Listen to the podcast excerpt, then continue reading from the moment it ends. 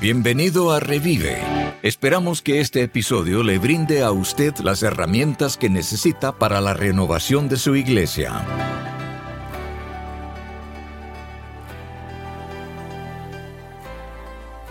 Bienvenido a este episodio. Yo soy el doctor David Quiroa. Muchas gracias por estar con nosotros este día. Hoy vamos a hablar de la segunda parte de obstáculos que se interponen en el camino del crecimiento de una iglesia, y esta es la parte 2. Antes que continuemos esta serie de obstáculos, yo quiero que mires el mensaje de la semana pasada, el episodio de la semana pasada. Así que si has escuchado el episodio de la semana pasada, continuamos aquí. El punto número uno de este episodio es, la iglesia no es evangelística. Una vez escuché decir que una iglesia que no evangeliza es una iglesia que eventualmente va a morir. Piénsalo de esta manera que el evangelismo es la forma en que nosotros como iglesia le contamos a otros acerca de Jesús y luego aquellos que aceptan a Jesús pueden unirse a nuestra iglesia. Pastor o miembro de la iglesia, no sé dónde estás, en qué parte del mundo estás, pero te quiero hacer esta pregunta. ¿Quieres que tu iglesia exista dentro de 20 años? ¿Qué tal 50 años? ¿Qué pasa 100 años? Eso solo puede suceder cuando nosotros vamos y hacemos nuevos miembros que vengan a la iglesia. Claro, solo sucede de verdad si Dios tiene el control de nuestra iglesia. Pero lo que estoy tratando de decir es que si nosotros como iglesia no evangelizamos, nunca vamos a ver un crecimiento ah, largo en nuestra iglesia. No, no vamos a ver que nuestra iglesia dure tantos años. Mire, siempre es triste para mí cuando las iglesias crecen simplemente porque gente de otras iglesias se vinieron a su iglesia. Ese no es crecimiento. Nuestro trabajo, nuestro deber, nuestro honor es ir a nuestros vecindarios en nuestro estado, países y al mundo a compartir el mensaje de Cristo. Ahora, déjame darte más razones por las que los miembros de la iglesia no evangelizan. Ok, número uno para eso sería muchos pastores no hacen el evangelismo más allá del púlpito. Hablé de esto hace unos episodios. Para ser claros, creo que el púlpito debe ser el lugar principal desde cual predicamos el Evangelio. Sin embargo, los pastores nunca comparten el Evangelio fuera del púlpito, no guiará a su iglesia a ser evangelística. Las iglesias también no proveen mucho entrenamiento al evangelismo. Yo tuve una persona que vino aquí con nosotros y dijo, mire, he sido cristiano por más de 20 años, pero Nadie me ha invitado a un viaje misionero, ningún otro pastor o iglesia me ha dicho, cómo evangelizar. Tristemente esto es cierto. Hay muchos miembros en nuestras iglesias que nadie les ha dado el reto de ir y evangelizar, ir y compartir el mensaje de Cristo a otras personas. Si usted sea un miembro que le guste evangelizar y pastor, usted sea un miembro que predica, que enseña, que participe en la evangelización de su comunidad. Mire, tristemente hemos hecho de la iglesia un lugar para retirarnos del mundo, no un lugar para ser renovados, ser entrenados para ir y alcanzar el mundo que nos rodea.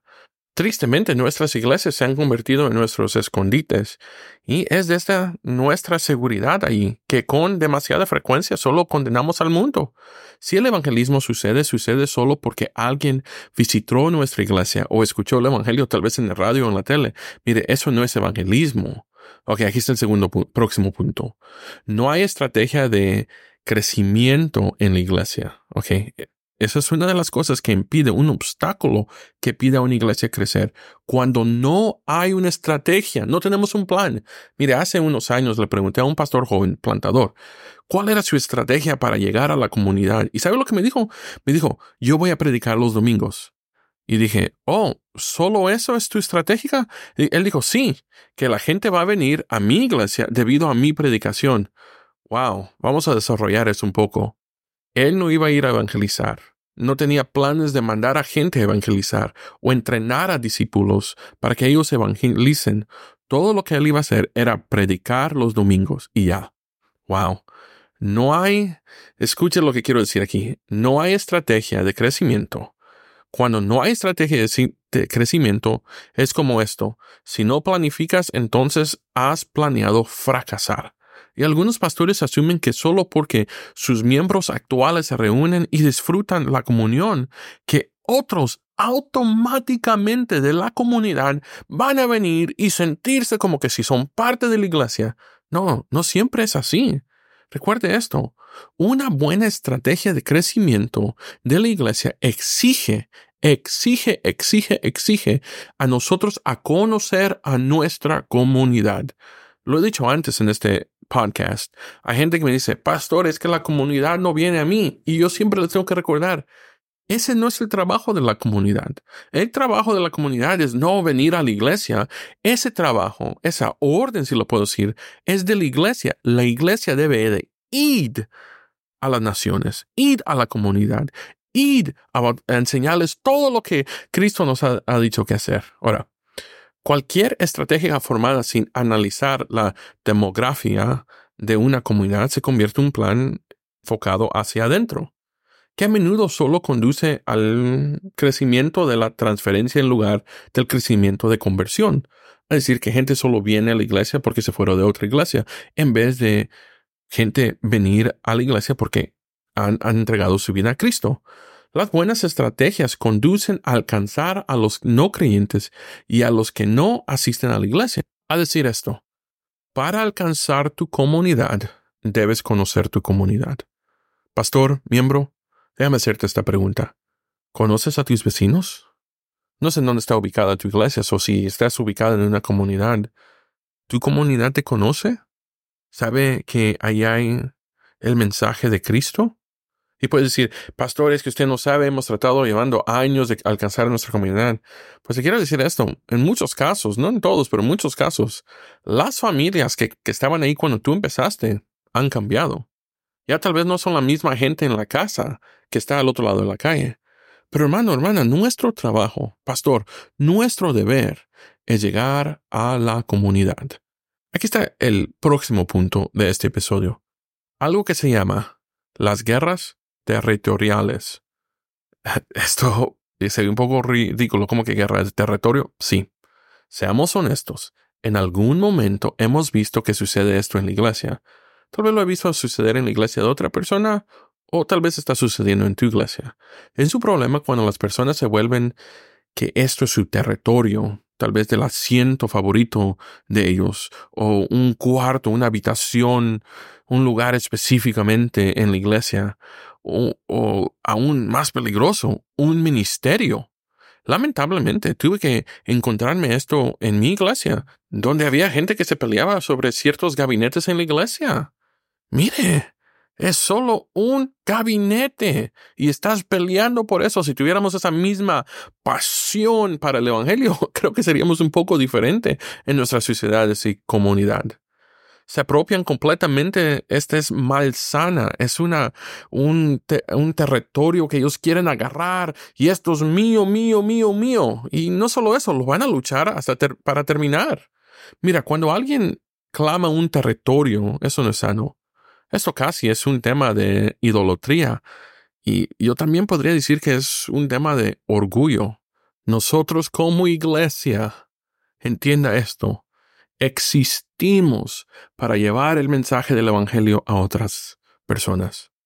Y de verdad, el único territorio que debemos de pelear por es el territorio que el enemigo nos ha quitado en nuestras comunidades y debemos ir y compartir el Evangelio.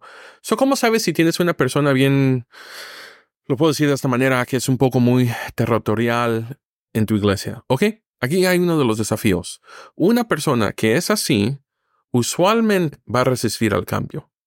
También esta persona o miembro ofende a sus compañeros de ministerio, miembros de la iglesia, y aún a los extraños o gente que visita por primera vez con su actitud. Creo que lo dije hace unos episodios. Visité una iglesia y alguien me dijo, esta la hacía de Julana de tal. Ok, wow, soy visitante en tu iglesia, me estás diciendo que me pare porque una hermana se va a enojar conmigo porque me estoy sentando aquí. Ese es un problema. Otra cosa que esta clase de gente tiene es ofende a, a, cualquiera, no le importa. Con que esa persona gane, esa persona va a estar feliz. También, estas personas no pueden aceptar críticas o sugerencias. Creen que las políticas o las reglas se aplican a todos los demás menos a ellos toman decisiones sin tener en cuenta los canales adecuados, a decir, hacen decisiones de la iglesia o decisiones para sí misma, sin aún tal vez hablar con el pastor o con el líder, el director del ministerio. También lo peor de todo es que están dispuestos a destruir la iglesia para ganar y mantener su posición. Pastor, miembro, tú no sabes cuántas veces mi corazón se ha quebrado cuando hay un miembro o a veces un pastor necio en la iglesia que prefiere que las puertas de esa iglesia se cierren porque él quiere mantener o ella quiere mantener su posición o su poder en la iglesia. Que Dios lo perdone a gente que piensa así. Prefieren ellos mantener su poder que llevar el Evangelio a la comunidad.